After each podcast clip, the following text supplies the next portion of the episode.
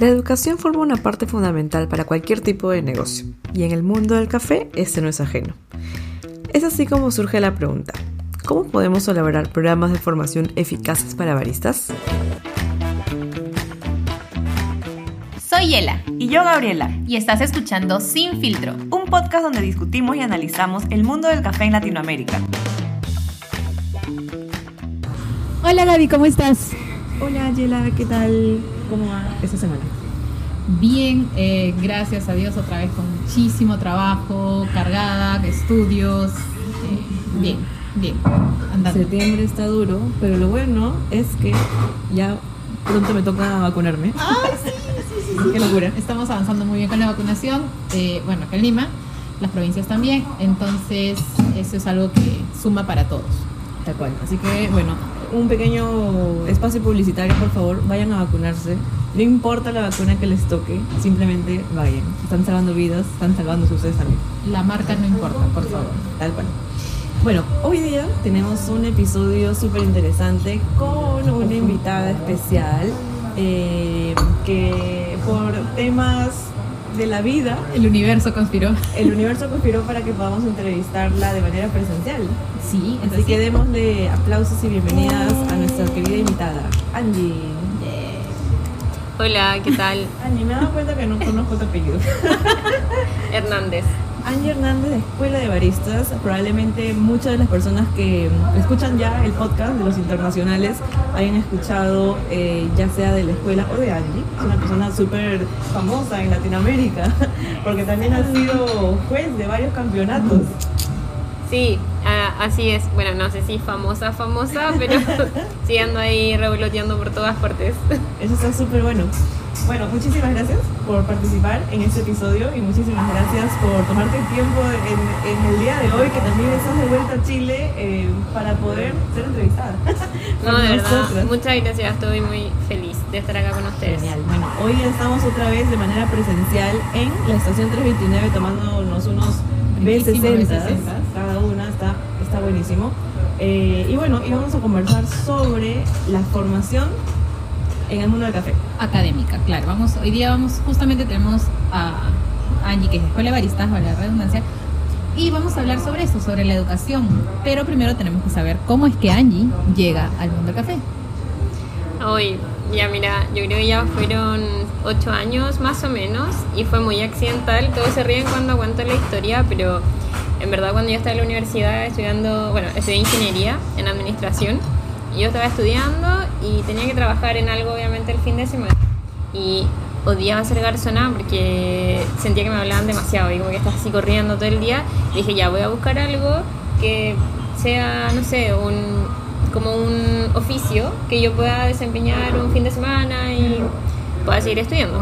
Entonces busqué y encontré como barista de Starbucks y dije, ya se ha entretenido, yo odiaba el café, no- nunca tomaba, pero porque obviamente siempre conocí el café instantáneo.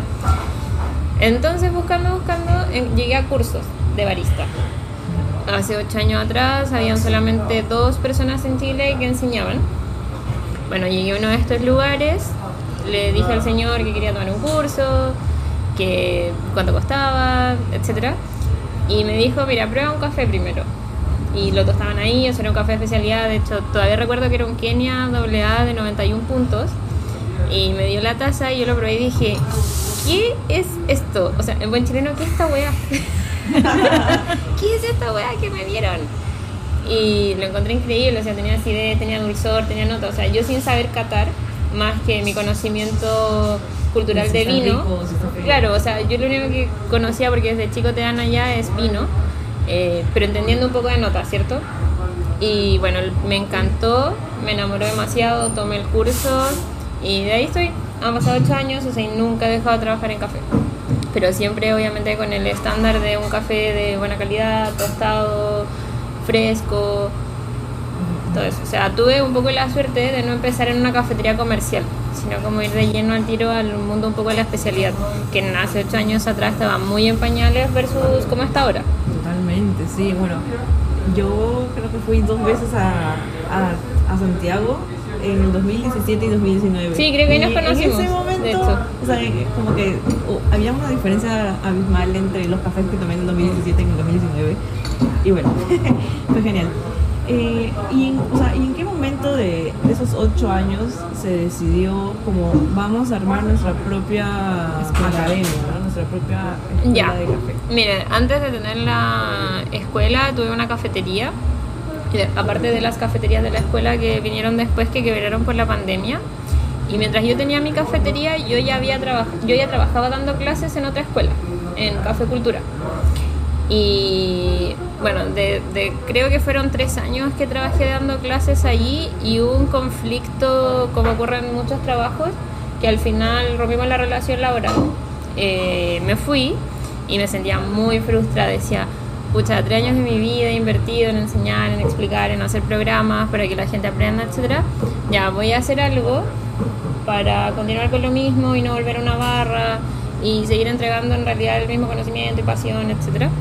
Y decidí, busqué un nombre que salió en una fiesta con amigos, como diciendo quiero hacer mi escuela, me dijeron, ya, pero ponles Escuela de Barista Chile. Y fue como, ya, al otro día formalicé la empresa, compré un dominio. Súper rápido. Dije, ya, porque el nombre en verdad me gustó, lo encontré demasiado increíble, aparte igual ya conocía a mucha gente en el rubro, etcétera Pero nació de la nada. O sea, nació no porque yo viniera de años diciendo yo quiero mi escuela, yo quiero mi escuela, o sea, no, yo lo único que he dicho siempre es como que quiero conocer mucha finca y viajar demasiado a origen, y es como lo que he hecho, pero nunca dije si quiero tener una escuela de baristas. O sea, de hecho, antes de viajar acá, la última vez la miré antes de irme, porque ahora arrendamos un espacio mucho más grande.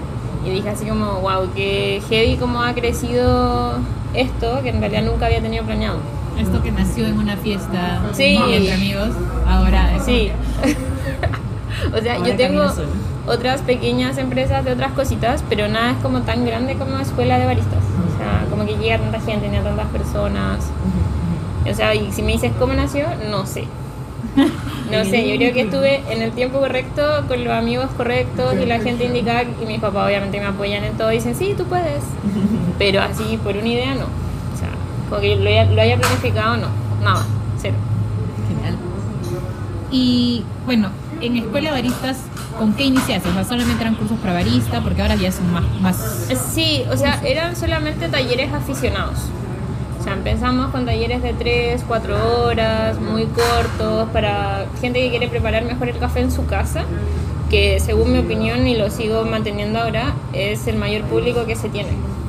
El que quiere preparar buen café en su casa, o sea, el consumidor del día a día, más que el que quiere trabajar como barista. Eso es interesante porque también me hace recordar, no puedo evitar comparar, este, que sí que en, en Chile absolutamente, ya no todos, pero un gran porcentaje, un gran porcentaje ofrece cursos para hacer café, para aprender a hacer café en tu casa, ¿no? Acá es no una práctica muy común, en cambio acá, eh, pues no, nadie, nadie lo ofrece. Tal vez una cafetería.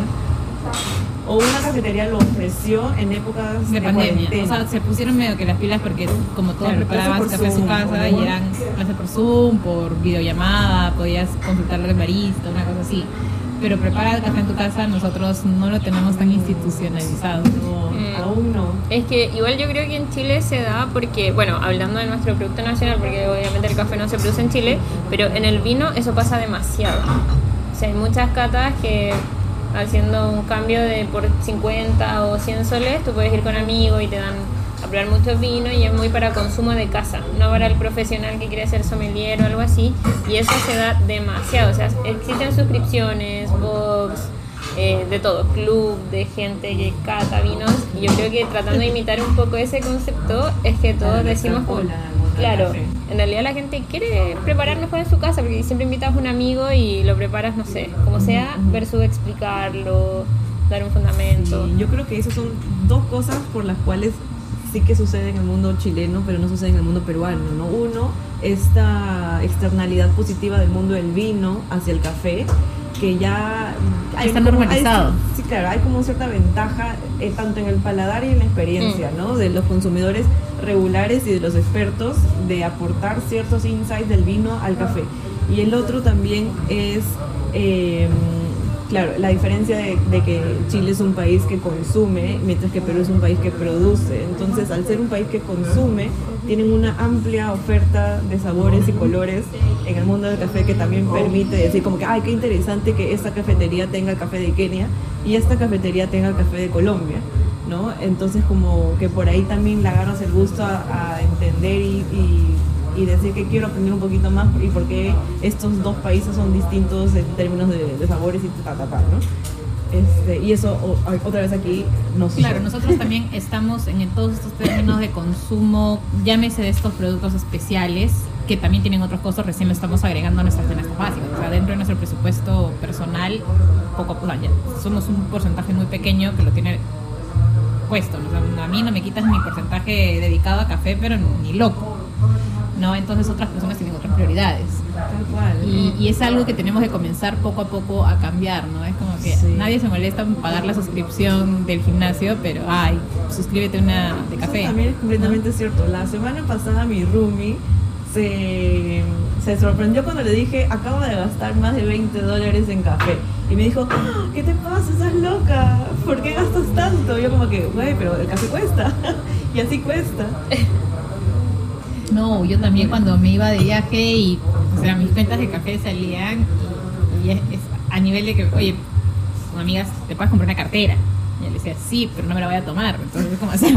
No, no me tomo la cartera. No, sí. Bueno, de hecho ahora en este viaje que, que vine acá a Perú, vinimos varios amigos que están todos relacionados al rubro del café y dijimos ya, no vamos a ir a ninguna cafetería. En todo Oh. nuestro viaje, qué mentira, todos los, llevamos Todos más de los días 50 bolsas en total de cuarto. Qué rico. Es que, es, Sí. que es así, es una- Sí. es- ahora nosotras, ¿no? Que se nos hace normal decir, ah, pagué tanto por un café, pero hay otras personas que nos miran y dicen, ¿estás loca? Pero, pero yo siento que estamos mejorando, o sea, cada vez somos más los locos que estamos sumándonos en esto. Sí, eso es cierto. Bueno, continuando, continuando con, el, con el programa, voy a tocar un tema espinoso. Ya ven. Siempre yo, siempre. ¿Qué opinas de las certificaciones, llamémosle entre comillas, formales? Ya, las que formales son del- del SCA, del CQI, o no sé, de las instituciones grandes, digamos, ¿no? Estas, Ya. Mira, yo creo que es súper bueno que haya una entidad que rija parámetros y conocimientos a nivel mundial, ya, porque así nos ayuda a tener estándares y, como dije anteriormente, parámetros. Pero también se entiende que el rubro del café todavía es un oficio. Entonces, al ser un oficio, no es una carrera universitaria como tal, y no es como, por ejemplo, en Chile, ya, las mejores universidades, por decirte algo, es la de Chile y la católica. Y ahí hay un listado con un ranking, entonces tú sabes que lamentablemente puede que tengas una mejor enseñanza si estudias en una versus en otra. Y ahí es una realidad que es feo decirlo, pero es así. En cambio, en el café, lo que enseño yo versus lo que enseña quizás otras escuelas, otras escuelas de Chile no es tan distinto. Porque a veces alumnos me llaman y me dicen, ya, pero ¿cuál es la diferencia tuya con el ICHCA, por ejemplo, Café Cultura, por dar nombre? Yo le digo, ninguna. O sea, es casi el mismo programa porque es lo que tú necesitas para trabajar una barra. O sea, si tú no agregas algo ya es porque tu curso quizás dura menos o es más económico, no sé cómo sea. Pero lo diferente es cómo tú lo enseñas y en qué te enfocas. Por ejemplo, para mí, lo más importante en el curso y lo que el alumno el último día me dice, en verdad fue así, es que caten bien. Porque si no sabes catar bien un expreso o no sabes catar bien un filtrado, no sirve de nada que hagas muy buen latear o hagas muy buen vertido o no sé, etcétera. Porque si no sabes si lo que estás preparando está bueno o está malo, no tienes un parámetro. Y eso quizás es mi valor agregado, por ejemplo, en la escuela. Y llevándolo a tu pregunta de las certificaciones, yo creo que si alguien encuentra que eso le va a ser más válido para su currículum, está bien. Yo no pienso así porque yo no entrego certificaciones internacionales, por ejemplo. Entrego mi certificación propia porque sigo pensando que un oficio es un oficio genial, increíble, que puede ser, que puede durar muchos años, pero me rijo en otra cosa. Entonces, por ejemplo, estas entidades se enfocan en otro tipo de cosas, más en el servicio, por ejemplo, y está genial. Y ahora, eh, no es tan difícil, a mi opinión personal, cuando ya tienes un poco de experiencia, ser certificador. ¿ya? Como porque no son cursos largos, no es de un año, no requiere mucho de tu tiempo, etcétera. Pero ahí va la elección personal de uno de si quieres hacer lo que te rige una entidad mundial al 100%, cobrando lo que ellos te exigen y un millón de cosas, o prefieres darle, enseñar algo parecido o igual, pero dándole un foco distinto. Porque como te digo, o sea, ¿qué cosas podría enseñar diferente que no enseña otras escuelas? O sea, de que ahí sí, pero en el fondo son casi todas la misma malla, el mismo programa. O sea, yo no conozco muchos, muchas escuelas de Perú, por ejemplo, pero imagino que tienen casi el mismo programa todas, o muy similar. La diferencia es como en qué se enfocan. Entonces esa podría ser como mi respuesta. Y yo lo que creo que es más importante es que la gente aprenda a catar bien. O sea, creo que la base principal para ser un buen barista es saber catar muy bien. Claro, se agradece el dibujito, pero. Por ahí a mí. Pero ahí te suena Instagram. Sí. Yo sé, yo sé que estoy haciendo mis evaluaciones ahí, no, no, no me odien. Por favor, síganme sirviendo lates o mis amigas sigan tomándolos para poder tomarle foto. Tengo una pregunta sobre el momento de decidir ir a capacitarse. o sea, lo- otra vez comparando, y esto es mi percepción, mi opinión de lo que yo creo que sucede. No sé si es, si es verdad o no. Ustedes me pueden decir si, es- si está ok o no.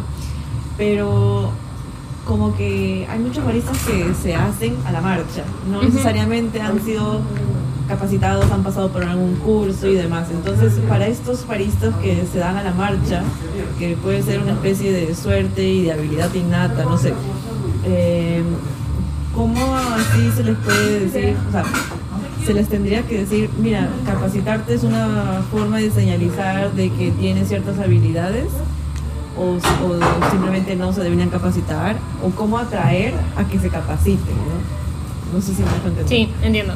Mira, eh, ahí igual tengo un tema, porque he tenido alumnos que se han capacitado en la marcha que son muy buenos, más que algunos que tienen certificaciones y, han tomado cursos, y otros que se han capacitado en la marcha que no son tan buenos. Pero ¿por qué depende? Por el lugar en el que aprendiste. Evidentemente, o sea, si aprendes tal vez en una cafetería que tiene malas prácticas, que no tiene estándares, que no tiene, no sé, organización, estructuras, y por ejemplo, los dueños, que acá también es algo que lo digo así abiertamente, o sea, hay muchos dueños de cafeterías que ni siquiera se, preocupa- se preocupan del producto final. ¿ya? Y si no te preocupas tú como dueño del producto final, nadie lo va a hacer. Entonces, claro, obviamente quizá ese tipo de baristas eh, sí quiere seguir aprendiendo y tiene mucha intención y toma un curso y puede mejorar detalles, porque al final lo que tú más necesitas es practicar sacar expresos, leche y filtrados, moverte la barra. Pero cuando ya aprendiste en un buen lugar, y hay una estructura de trabajo, hay jefes y dueños que en realidad se preocupan de que aprendas bien y te capacitan porque ellos también saben, eh, o no necesariamente saben, pero sí les gusta. eh, tienes un estándar igual súper alto. O sea, a mí me han llegado alumnos así que son súper buenos y en el fondo van a reforzar conocimientos o procedimientos, cosas así. Y segunda pregunta, este, o sea, en general, los que van, los, tus clientes, ¿no? Que son esas personas que quieren capacitarse en barismo, por ejemplo. ¿Mm? Eh, ¿Cómo se financian? ¿Se financian ellos mismos como baristas o son sus jefes los que los apoyan Ya, para mira. la capacitación? Nosotros empezamos a hacer descuentos hace un tiempo para que la cafetería le pagara a las personas. O sea, si la cafetería me manda un barista, tiene, no sé, 10% de descuento y mientras más gente, más descuento. Pero no funcionó tanto. La mayoría son como personas independientes que o van a poner su propio negocio relacionado al café, que no necesariamente tiene que ser una cafetería, cualquier negocio relacionado o personas que les gusta o que se van con, por ejemplo, no sé si acá hay, pero en Chile hay una visa que se llama Working Holiday, que te puedes ir a trabajar un año a otros países, pero con un oficio. Que generalmente todos se van a Canadá, Australia o Nueva Zelanda. Y muchos de mis alumnos ya sacaron esa visa y se van a ir a trabajar de baristas a otro país y se lo pagan ellos. O sea, yo creo que ese es mi mayor porcentaje de alumnos. Ya.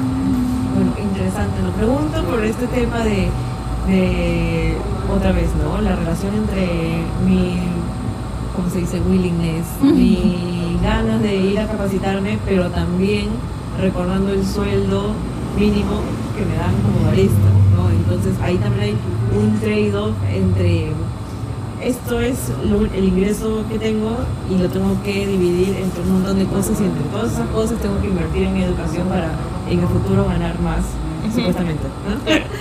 Claro, o sea, igual nosotros eh, damos muchas opciones de pago. O sea, tarjetas de crédito, débito, eh, un pago, después otro pago. O sea, igual damos todas las facilidades para. Bueno, es un tema más comercial, como siempre ayudar a las personas a que puedan acceder a tu producto.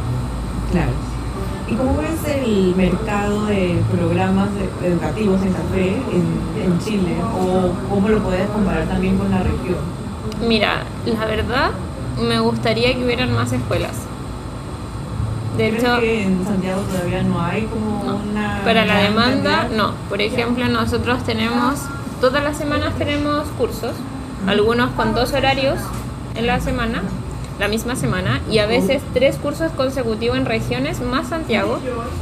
Y tenemos vendido hasta casi final de octubre. O sea, ya no tengo ningún cupo ni para septiembre ni para octubre y hablo con alguien de otra escuela y me dice lo mismo y con otra escuela y me dicen lo mismo. Y bueno, hay algunas que no venden tanto porque quizás no es su foco principal. Por lo que sí somos 100% clases, tenemos una sobredemanda demasiado alta. O sea, hay gente que me eno- se enoja y me dice como, pero ¿cómo no tienen cupos? Es que no tengo cupos, no te puedo tener un cupo. O sea, olvídalo. Y me gustaría que hubieran más. Ahora, un factor muy diferenciador de nosotros, de por qué creo que nos conocen tanto, es porque hacemos muchos cursos en región. Sí, me acuerdo que los he visto por Puerto Natales también. Sí, hasta Punta Arenas. Hemos llegado de Arica a Punta Arenas. Y eso ha sido un factor diferenciador y creo que en regiones, bueno, como en todos los países, falta más explotación del nicho. Sí, Entonces, me gustaría que hubieran más escuelas. Y con todo esto, lo de la pandemia, ¿cómo afectó el tema de educación presencial? Mira, el año pasado que estuvimos encerrados, creo que tres meses, hicimos clases online. Con box de distintas temáticas que te llegaba, te llegaba una caja muy bonita a tu casa con estos accesorios, etcétera. Pero no, no aprendió tanto como los cursos presenciales. O sea, igual estábamos como con cuarentena en pandemia, igual tenía abonos para cuando retomáramos presencial. O sea, ya tenía, no sé, 15 personas listas para cuando retomáramos. O sea, porque al final en el café es más experiencial, como de forma física. Es como lo que tienes que oler, probar, quieres que te guíen, quieres probar más cosas. Igual la dinámica de relación humana es súper distinta. Y también para que sepan si están haciéndolo bien o no, pues no, porque, o sea, sí, Obvio. sigue las reglas, pero no, funciona, aparte que- no funciona tanto. Sí, las clases online no son tan entretenidas. O sea, no, cuesta que tres horas alguien te ponga atención detrás de un computador. En cualquier curso. Olvídate, yo, estoy- yo sufro, sufro mucho con la educación. Yo también, Online. este año. Ha sido todo un reto. Pero bueno, así ya. Es lo que toca. Sus ventajas y sus desventajas. La ventaja es que no tienes que enfrentarte al tráfico. Sí, y, Y que es pues- accesible, ¿no? Que, por ejemplo, si yo estoy aquí en Perú y quiero llevar un curso con Angie, simplemente me bloqueo su página y ya puedo tomar el curso. A esa parte Claro. No necesariamente ir a Santiago, ¿no? Mm. Este, pero sí, la desventaja es que no necesariamente voy a estar atenta en la hora de clase. No, sí. Qué locura. Igual lo que hicimos, por ejemplo, para la gente que todavía sigue pidiendo online, es que hice un curso grabado. Un curso para preparar en tu casa grabado de una hora y como ahí está la página y comprarlo. Y verlo todas las veces que quieras. Claro. Se nos enfocamos más en lo presencial. Y una pregunta, bueno, para los que no han conocido todavía la escuela de baristas, ustedes tienen como una especie de partnership, eh, partnership, de asociación con una finca peruana que se llama Finca Santa Rosa de Villarrica. ¿Cómo Hermoso así lugar, surgió- hermoso, Sí, hermoso. es súper lindo. ¿Cómo así surgió como esa asociación eh, dentro de los programas que ustedes ofrecen? Ya, súper. Mira, desde que yo empecé en el rubro, creo que a los meses, que yo tenía, no sé, 19 años, tomé mi mochila y dije, mamá, me voy a conocer una finca. Y bueno, me vi en un aeropuerto para y de ahí como que he conocido varias fincas en Latinoamérica con gente increíble, dueños increíbles, familias que son increíbles. Pero me pasó que cuando vi Santa Rosa, como en Instagram y los comuniqué porque yo quería llegar, Claro, llegué de la nada después de un mes conversando, ni siquiera conocí la finca porque me llamó la atención que tuvieran tantas certificaciones y, y fueran una finca tan grande, porque son 45 hectáreas.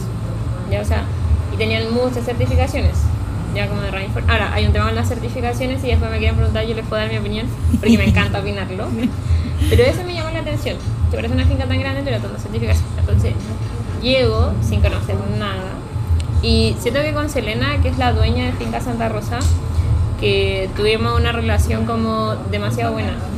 Como entre ella y yo, como que al final se convirtió en una amistad súper bonita, con sus hijos igual, o sea, que tienen la misma edad que yo. Tenemos una amistad muy genial, o sea, yo voy allá y es como... O sea, ella se va a Chile dos meses, generalmente en verano, desde que nos conocimos hace cuatro años.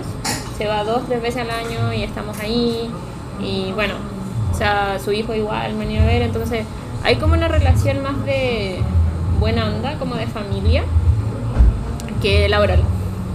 Además de que la, la finca está súper bien, eh, ¿cómo se dice? Como Llevada.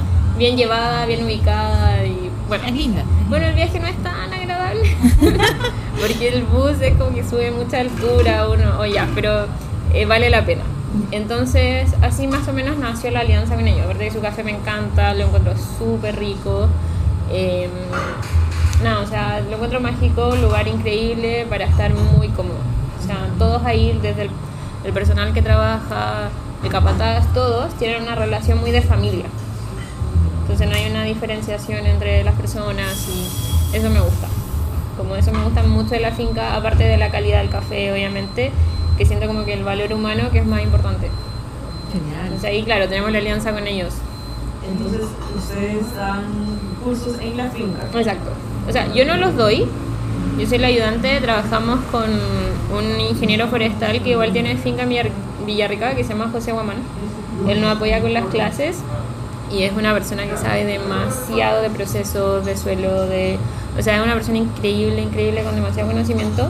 Eh, yo no podría ir a enseñar de fincas y yo mi área es otra. Entiendo, obviamente, sé, me gusta, pero no es lo mismo. O sea, cada uno con su tema. O sea, el rubro del café tiene muchas áreas y cada uno tiene que saber cuál es su tema. O sea, hacerlo todo es imposible. Pero él es una persona increíble que sabe demasiado, yo lo admiro. De hecho, tiene fan club en Chile. Cada vez que ha ido, como que todos así, ay, José, José, porque en realidad es una persona que sabe mucho. Y bueno, él hace los cursos y en el espacio de la finca y logramos, bueno, tenemos como una pequeña sala de clases que armamos hace unos años y anda todo súper bien. Qué chévere. Mm. también quiero regresar a Villarrica, por favor. Me mandan de nuevo. Bueno, eh, y estábamos hablando justo de las, de, de- de las opiniones, las certificaciones. ¿Cuál es tu, tu postura frente a ellas? Gracias por preguntarme.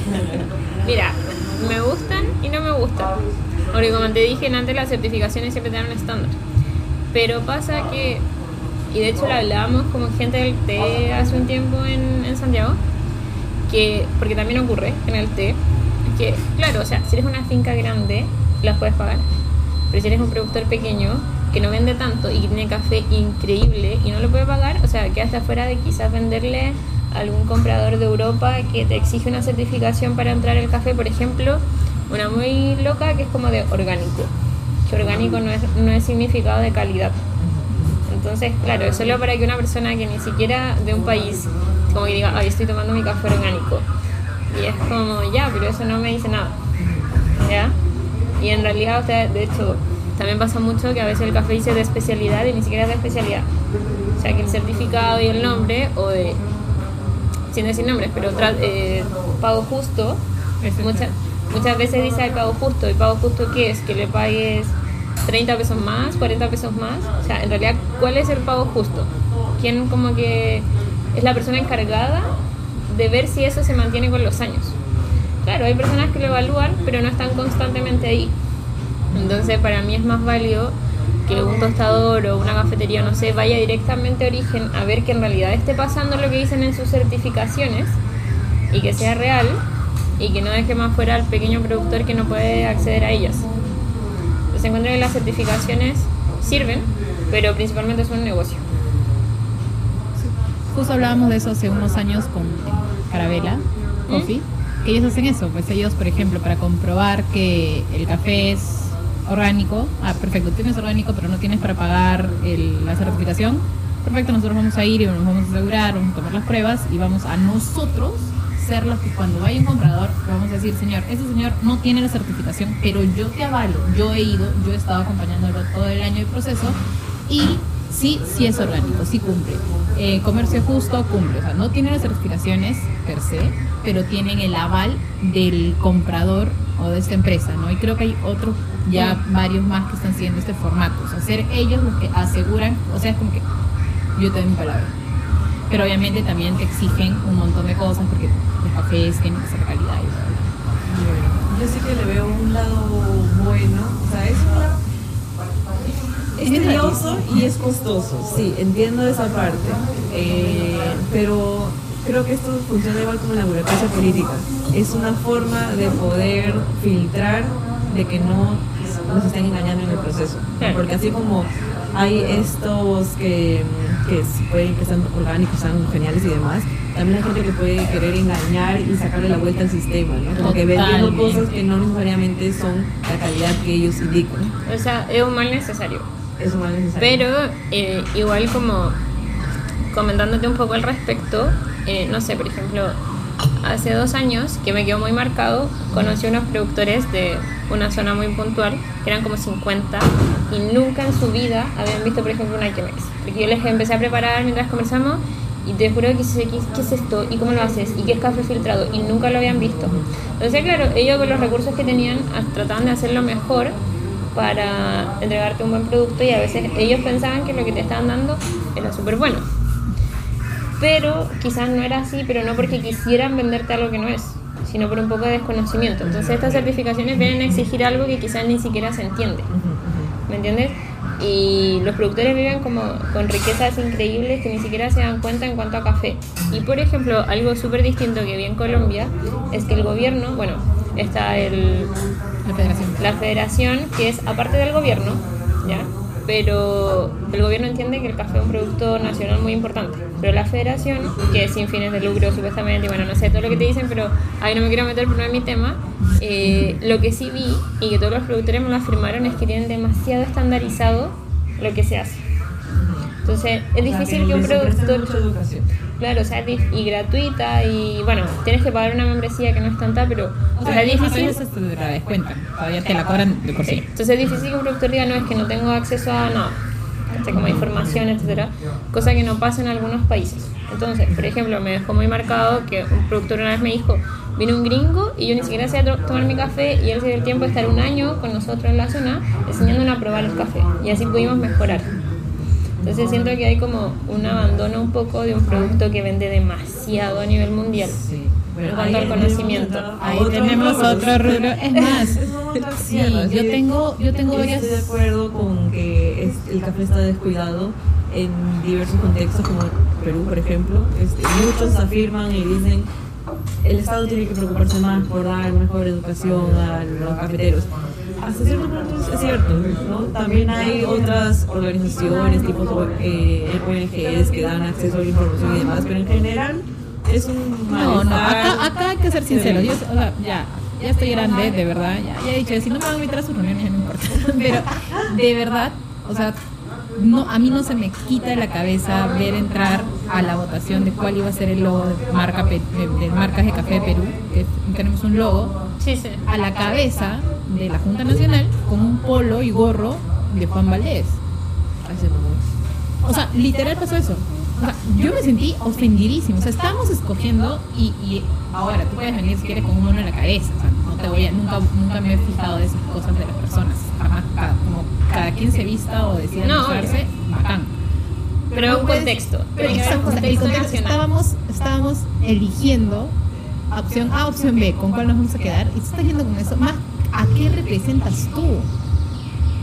¿Me entiendes? Entonces, ahora, yo me sentí como que, ¿es- ¿está pasando de verdad esto? O sea, te juro que, se- que quería tomar foto y subirlo, una cosa así. Pero dije, no, ya la control te estás grande. Eh, y también con el tema de las certificaciones y demás, gente que compra cafés por ahí y como tienen ellos el nombre de la certificación y necesitan cubrir volúmenes, cubrir esto, mandan. Entonces, el tema de las certificaciones, si lo lees en el papel, están bien, están perfectas, tienen un sentido, pero el tema es cuando las apli- mal aplican, ¿no? Ahora, también hay gente que las aplica muy bien y que las cumple y que y, y hacen de que sigan valiendo, pero a, a, lo largo de estos años yo sí he visto cómo las certificaciones han ido decreciendo y perdiendo la validez que antes tenían. Y, y, da, y da pena porque se crearon con un fin. Pero sí me gusta más este trabajo que están haciendo estas nuevas, estos nuevos compradores, que es asegurarse, porque también están acompañando a estos productores y les están enseñando de verdad qué es lo que tienen que hacer, cómo lo tienen que hacer y el por qué. Y luego estos productores ven el beneficio económico real. Entonces, eso, porque al final, ¿cómo se manifiesta que un productor en verdad eh, está creciendo? Porque tiene más dinero. Es la verdad, al final ese es, el fin Sí, de todos. sí. ¿Cómo está mejorando? Pues, estoy ganando más, ¿no? En su caso. Entonces, Dios, ¿qué vamos a hacer con nuestras, con nuestras instituciones? Hubiera sido bueno que vieran la cara que puso Angela en ese momento. No, no, es, esto es, es más, a veces digo, yo ya no estoy en el grupo de cafés del Perú, eh, tuve que salir por, porque mi rubro era industria, entonces yo en Café del Perú, no es por nada, pero me estaba quedando. Empresa no, no le convenía estar en ese grupo, sino para pero entonces ya no sé qué están, no sé qué hacen, pues ya, ya no me entero de los ultimitas por ahí, pero, pero sí, a veces en estas decisiones, estas cosas que son pensadas en teoría para mejorar, no que nuestros representantes no lo están haciendo bien. Tenemos un problema de legitimidad. O sea, igual ahí también entra un poco el tema de la puntuación. De cuántos puntos tienes tu café, que quizás tenía un puntaje cuando te llegó y a los meses ya no tiene el mismo puntaje, pero es también la importancia de saber catarlo. O sea, de saber catar lo que estás cuidarlo Exacto. y todo, ¿no? A veces ese es un tema también que, por ejemplo, los, los productores peruanos chiquitos tienen muy buenos cafés, pero no, o sea, mandan una muestra, llegó genial, sí, pero no saben cómo procesar. Son tan chiquitos que una planta procesadora grande no les va a aceptar procesarlo, entonces ellos no lo procesan y a veces ahí cometen errores, pilan mal el café, terminan alterando al, al comprador le llega otro café. Y no es de malos a veces, o no es que ay, te quise estafar, que también sea el caso, ¿no? Pero si no es que a veces esta falta de conocimiento de cómo preparar un lote puede hacer de que después una mala pasada al productor. Y al final hay gente que se le el café, y dice, ¿sabes qué? Se red.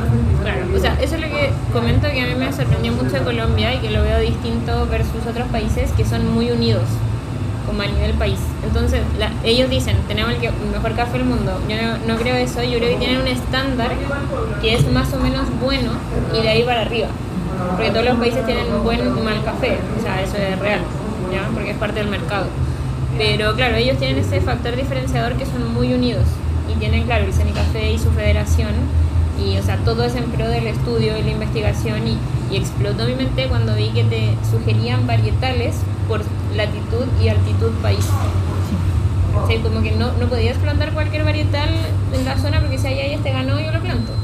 ¿Ya? Porque se tiene que adaptar a un, a un microclima, a una altura, o sea, y eso para mí fue como, wow. Y todos sus proyectos son a largo plazo. Sí, Entonces eso también hace que sea maravilloso, porque en verdad sí tienes, o sea, ves lo, lo que vale y lo que no es. O sea, hagamos esto. Y hasta tienen alianzas con industrias. O sea, por ejemplo, Las como que para tal lugar vamos a desarrollar tales máquinas para tales procesos y las industrias tienen que hacer estas máquinas para ellos. exacto. Sí. Estado, me puedes llamar, no me voy a molestar. Entonces, bueno, eh, regresando al tema. Sí. No, pero está entretenido. ¿Cuáles han sido los retos que para ti marcaron Escuela de Barista? Uy. Mira, es que esto ya no, tiene que ver mucho con el café, porque si hay algo que yo puedo asumir de mí, ya, que de verdad no es por ser autorreferente nada, es que me gusta mucho aprender. Siempre estoy en aprendizaje. Entonces, si algo se me olvida, como agregar a un curso o se me va, no es por desinformación, ¿ya? Porque siempre estoy en constante aprendizaje y me interesa mucho el origen, entonces encuentro que eso es como el, mayor conocimiento que puedes llegar a tener, compartiendo también con gente y todo. Entonces trato siempre, trabajo siempre para entregar la mejor calidad del conocimiento. Me puede faltar obviamente, pero eso... Ya, entonces eh, dejando eso aparte, es como fueron otros temas. Por ejemplo, el hecho de ser sola, la única dueña y ser mujer. Te juro que yo no soy, pero para nada como que pienso de que las mujeres nos, nos dañan, siendo que sí tengo una empatía, obviamente, por mi género y todo. Pero de verdad que fue muy difícil. Muy difícil, sobre todo hace años que en Chile no hay tanto machismo, pero sí hay un tema de que muchas veces solo hombres tienen empresas. Entonces, de hecho, hay agrupaciones de mujeres que tienen empresas para dar apoyo emocional, porque es súper conflictivo. O sea, es un tema muy, muy delicado allá.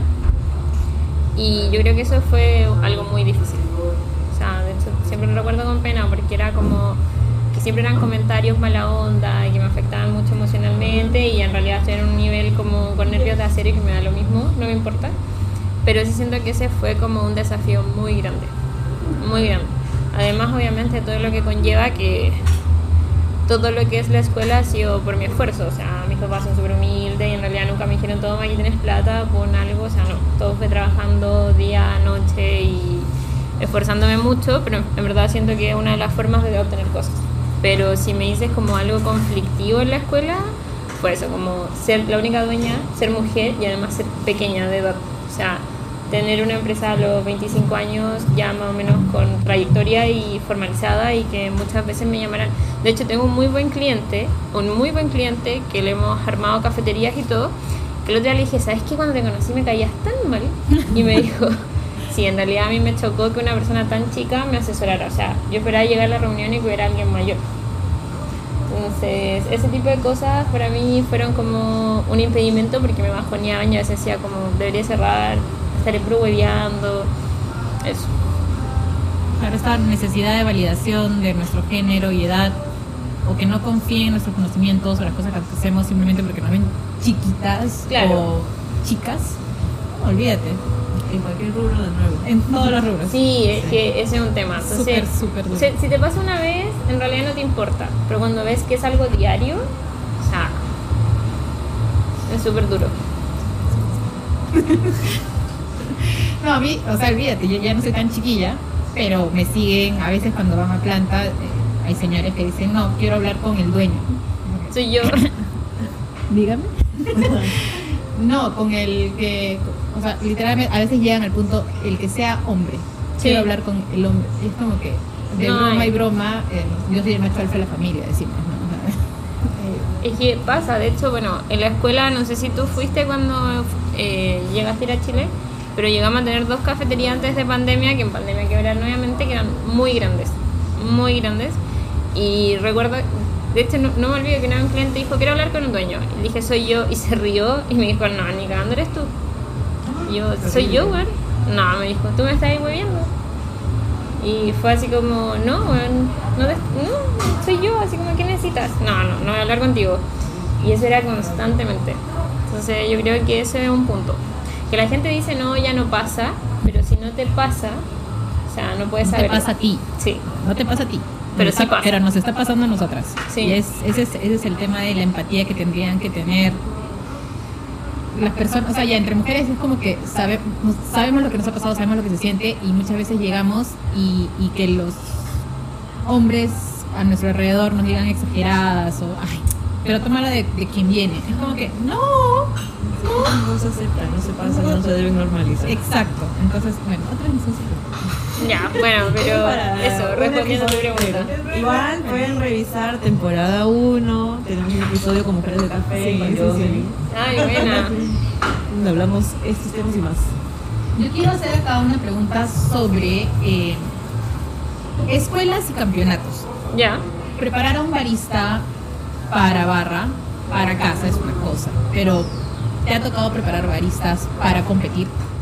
No, pero tengo dos personas que me han pedido para ahora, para el próximo nacional, que esperamos sea el próximo año, pero ah, yo creo que es, son muchos factores para tener un buen barista y muchos piensan que es solamente tener un buen café. O sea, evidentemente el café, pero bueno, también así, pues, o sea, representa un porcentaje de tu evaluación. Entonces, por eso, para mí, los cursos, cuando el curso que hacemos nosotros, incluye normas de campeonato para enseñarle cómo se trabaja en una barra. Pero me ocurre que después, no sé, a veces abrimos cafetería, la asesoramos, la vamos a ver y es como, ya, le digo al dueño, pero ¿por qué no lo estás haciendo como te dijimos? Porque también ayuda a tu flujo de trabajo. No, es que no sé qué, es que no quieren, es que, bueno, un millón de excusas. Entonces, es un súper desafiante cuando tú lo aprendiste de una forma y en tu día a día lo trabajas de otra y ya lo normalizaste. O sea, de hecho, bueno, nosotros con los otros profesores siempre decimos, o sea, el mayor desafío es cuando nos toca a alguien que ya lleva años trabajando en barra. Porque viene con mañas, con cosas que normalizó. Exacto. Entonces, para las competencias de barista, creo que es importante un buen café, evidentemente, que tengas acceso a ese buen café para jugar con él y tirarlo a la chuña. Y más que todo, que seas organizado y ordenado para trabajar en la barra.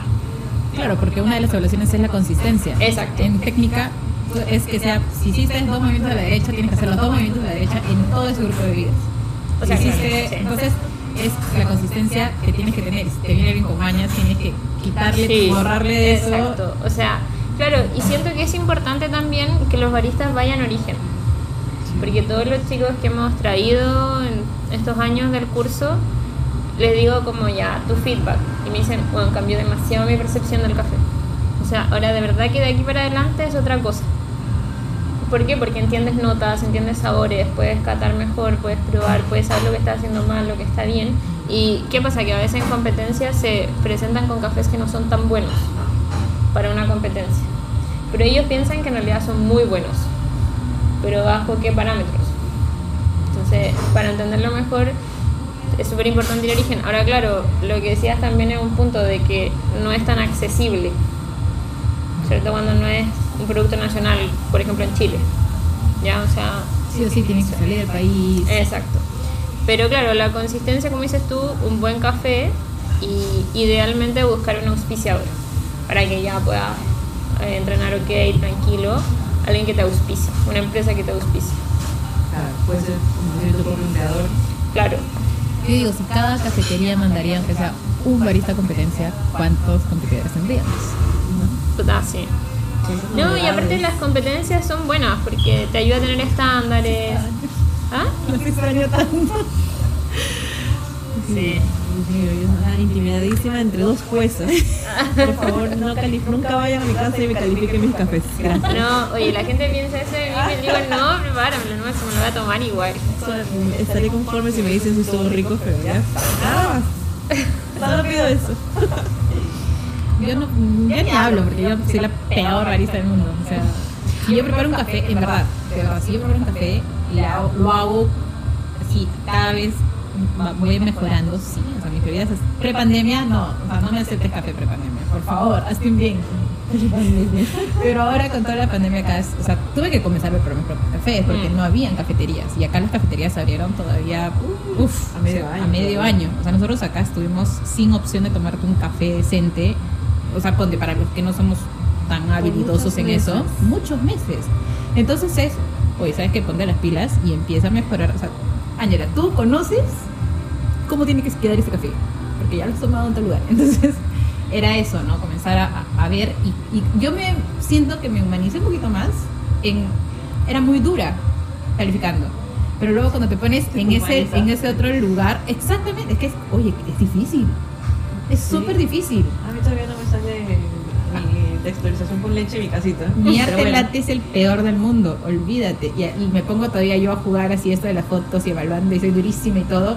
Y luego a mí me pones en barra y olvídate, o sea, ni una cabeza de monje te hago. O sea, soy pésima. Pero. Es como los consejos, es bueno, es, es fácil darlos, pero es Pero difícil aplicarlos. pues Igualito. sí. Es bien fácil como que juzgar y ver y ah, está bien, está mal. A ver, hazlo tú. Hazlo tú, pues. A ver, ¿Cuánto te hace? ¿Cuánto te hace? Ah, la diferencia entre los años de educación y experiencia. Pero bueno, Sí. este, está ok, ¿no? O sea, tiene que haber esa diferencia porque es la experiencia de la persona a la que estás evaluando versus tu experiencia como, pues, No, y eso que cuando llevé el curso, justo pre-pandemia me estaba preparando para el tema este de certificación internacional de jueces y todo. Y yo que según yo era dura, me di cuenta que podía ser más dura todavía. Dios Ujú. mío, ¿no? O sea, sí, yo creo que igual es un tema que si alguien tiene experiencia en barra y se lee las reglas, pero de verdad se las lee, porque, o sea, En- una vez pues, dice, bueno, en verdad no te leíste las reglas y te viniste a presentar, porque hacen cosas que no son errores pequeños, son cosas como, leíste las reglas y se lo he preguntado así directamente a un compañero, no, pero ¿cómo te presentas sin leer las reglas?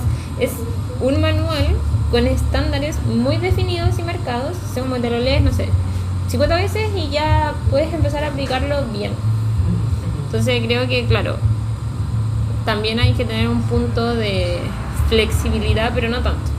Yo igual soy demasiado no. exigente cuando En juzgo. En juez técnico no puedes tener nada de flexibilidad porque es No, o porque- sí o no, punto. Entonces, Claro. no lo hizo, cero. Ya está. Ya está. Continuamos. No, sí. Sí. Pero igual, sí. en- cuando uno prueba, que mucha gente igual me ha hecho la pregunta y es súper interesante porque una vez hice un live con Federico Bolaños Ujú. Y todos le preguntaban lo mismo, así como, ¿qué evalúas cuando evalúas un café para competencia? ¿O cómo puedo hacer mi café para que quede bien para competencia? Y es como, bueno, se evalúa que tenga crema, o sea, como, ¿tiene? ¿No tiene? Ya está. ¿Está equilibrado en boca? Sí, no. Y tiene las notas que mencionaste de manera específica, porque no, no vale que digas ácidos cítricos y dulce. O acidez brillante. Claro, y es tienes- como. tienes que ser ¿qué es específico. eso? Claro, y, o sea, y evalúas eso y es como. ¿Qué más? No, O sea- o, o lo otro que se inventan un- una poesía y tú lo pruebas y no encuentras Sí, nada. y es como. ¿Está lo que el competidor dijo? Sí, no. Y es, es- a veces también es como que digo, no pueden ir a jugar a seguro, pues, ¿no? Eso también, por ejemplo, les- o sea, que digan que una bebida con leche sabe a notas de manjar blanco, o dulce de leche, no la clásica, dulce de leche, o notas de chocolate. Es como que, no, no voy a seguro.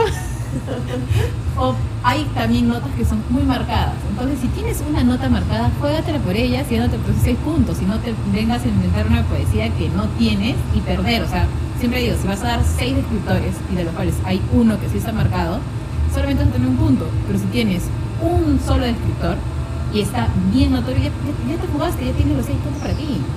O sea, conoce café. juegos. No, y es conoce el café que tienes y apuesta por él y créetela.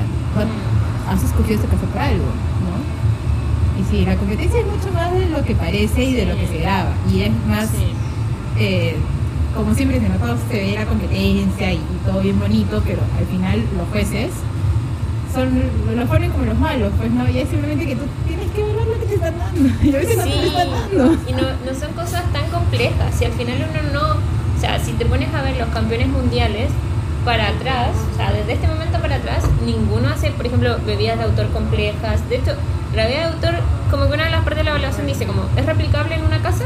Sí, no, porque tiene que ser lo más sencilla posible. Y la gente... ¿De verdad existe esa categoría? Claro, No esa sé. bebida especial- la, la, la ter- son bebida de expreso, son Pero que recuerde de la- los campeonatos que he visto, ninguna le he visto como replicable en casa. Te voy a sacar yo mi, mi balón de, de nitrógeno para hacer Sí, autor. Sí, tu hielo especial. Claro, o sea, te, te preguntan eso, sí. Y si te das cuenta, las bebidas son muy simples de los campeones mundiales. Porque al final, la temática de las competencias de barista es una cafetería y los jueces son clientes. Entonces, no puedes usar tecnicismos ninguno. Porque tienes que tratarlo como alguien que no sabe nada. Entonces, muchos, no sé, no, quizás no leen o caen en el error de dar una explicación enorme. Científica. Sí, y es Las como. explicaciones que vayan a dar tienen que tener impacto en lo que voy a tomar. O sea, como puedes explicar, ah, o sea, por ejemplo, no sé, mi café fue sembrado o procesado en tal cosa y con eso cae. Entonces, ya, ¿para qué me estás dando esa información? O sea, ¿de qué me sirve en esta taza? Claro. Entonces ahí tú dices, no, es para darle las notas a, ah, está bien. Claro, o Ya, sí. sí, tienes razón. Bueno. Ya, O sea- si es que alguien ha llegado hasta este punto del podcast, hemos cambiado de rubro y ahora estamos en tips para tu próximo campeonato. Escúchame, es que los campeones. Ese es un tema de que mm, siempre a veces dicen, ¿no? Eh, necesariamente el mejor barista de barra no va a ser el mejor barista campeón. Ah, Justamente no, para nada. O sea, ahí ya hay baristas que se preparan para ser campeones. Es más, nuestra última campeona mundial. Ah. Ella, ella se preparó para ser campeona de competencia. Ella trabaja catando cafés y comprando cafés. Sí. Ahora, claro, en ese live con Federico Bolaños, que él la entrenó, eh, le dije, ¿por qué la elegiste? ¿O qué ves en alguien para elegirlo? Y dijo, yo no entreno a cualquier persona. O sea, tiene que haber algo en la esencia y, el, y humildad en la persona que yo voy a entrenar. Porque, si no, claro, te pasas al otro extremo. Ya, entonces, porque tu entrenamiento tienes que, uno es súper durísimo, o sea, son 6 o 10 meses o un año en el que estás todos los días horas entrenando, entonces te puede ganar el estrés, la presión emocional y tomártelo personal. O sea, como yo soy el problema, yo soy el problema. Y no, o sea, es solamente un entrenamiento casi que imitar lo mismo. Y encontrarle el punto exacto de la calibración. Bueno, Y ahí hay un tema igual como algún con... día, Te veremos compitiendo. algún día seré espectadora. Oye, sería, sería bacán que alguien que no tiene, ponte como tipo, yo, yo, sí trabajo en café, pero no está en barra ni, ni cafeterías, creo, si mal no me equivoco. Un campeonato Y es campeona de mundial. principiantes. No, es campeona mundial. ¿Quién? Es Yu. Ah, Es campeona mundial Claro, y claro. no, no trabaja en barra. No, pero pues está diciendo que fue entrenada por un Ah, sí, montón pues, de fue- tiempo para sí, ser campeona, sí. nada más. ya sabes, te entrenamos. sí.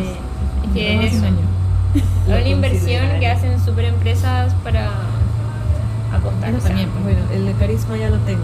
Ah, ya está, ganado, ya, La labia también. Ya Ahora solamente me falta aprender sobre café.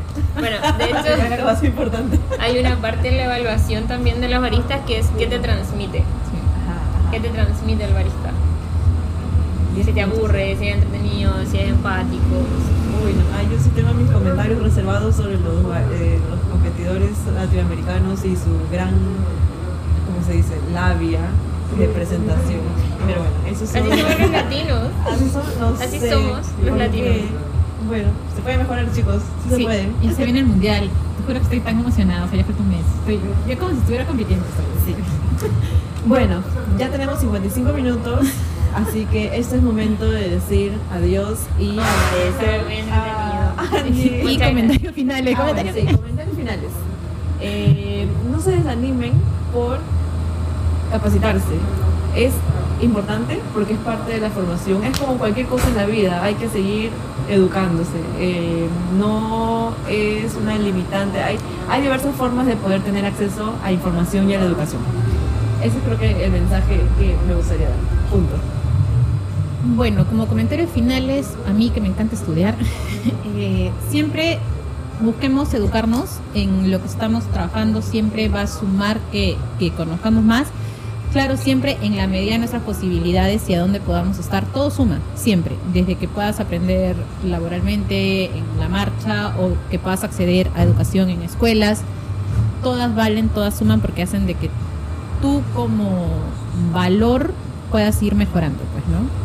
O sea, como enfocándote en educativamente, sumar más, más conocimientos en lo que vas a aportar a tu trabajo.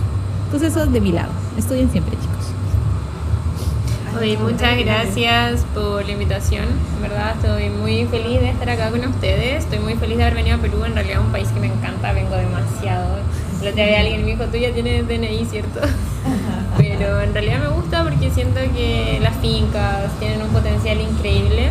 Y de verdad, muchas gracias. Gracias por la invitación. Y bueno, eso. Gracias. Gracias, ti. gracias, gracias. A ti, Angie, por participar en este episodio. Angie, ¿dónde te encuentran en las redes sociales? Ah, bueno, Escuela de Baristas Chile. Ahora en nuestro canal de YouTube, que está muy interesante, eh, vamos a empezar a subir videos de los procesos productivos, que es algo que no había, como bien explicados y detallados. Así que también síganos en el canal de YouTube. Y bueno, mi Instagram es Angie Barista. Igual me pueden escribir para hacer preguntas, consultas, dudas. Si van a viajar a Chile y quieren ir a cafeterías, feliz. Es un más visitar Escuela de Baristas Chile. Sí. Gracias. Chao, Gracias, hasta la chao, chao. próxima.